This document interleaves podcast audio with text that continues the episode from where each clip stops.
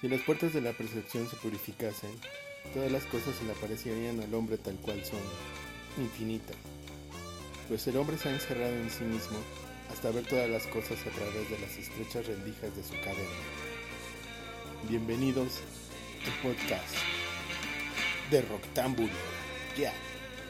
Muy bien, por fin nos decidimos hacer un podcast y vamos a inaugurar oficialmente estas sesiones con un disco que cumple 50 años en este 2020. Se trata de Morrison Hotel, el quinto álbum de esta poderosísima banda que salió bajo el sello de Electra Records por allá de febrero de 1970, ya que después de haber recibido duras críticas de Soft Parade el año anterior, decidieron sacar este disco y las fotografías fueron tomadas en un hotel que era como de mala muerte, decía Jim Morrison, que o puedes hacer una revisión aquí o puedes este, matar a alguien, hacer un gran crimen aquí.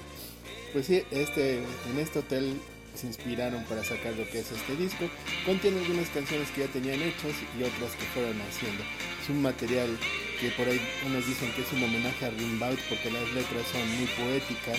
Entre el blues y el rock and roll que contiene, sacamos un material excelente. Por ahí hay una edición especial que contiene un DVD donde viene el proceso de grabación de este disco que está hombre muy chingón, recomendable.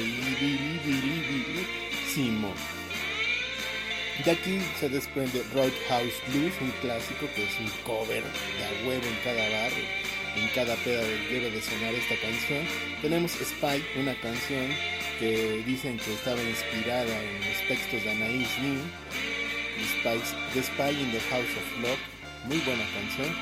Waiting for the Sun, que es la que tenemos de fondo, una canción que te inspira y que te hace esperar la salida del sol cuando andas en medio de una gran peda.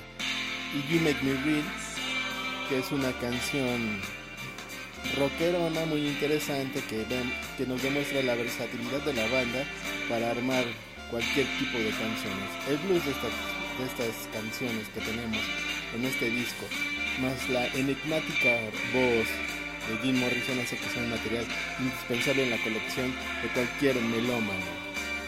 Y bueno, entre tantos discos que están cumpliendo 50 años en este 2020, decidimos escuchar o hablar de los Doors, porque son las puertas de la percepción las que se han estado abriendo en este año tan raro, lleno de cosas raras, ovnis, este, realidades alternas, cuarentenas, epidemias, etc.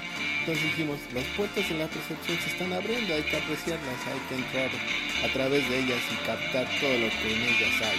Y qué más un buen soundtrack es este gran disco. Por ahí tenemos que Black Sabbath, Creedence, The Beatles, un chorro de bandas están cumpliendo 50 años con discos, pero este yo creo que es el mejor de los 70s y es una joya que merece ser escuchada de principio a fin con una muy buena dosis de licor.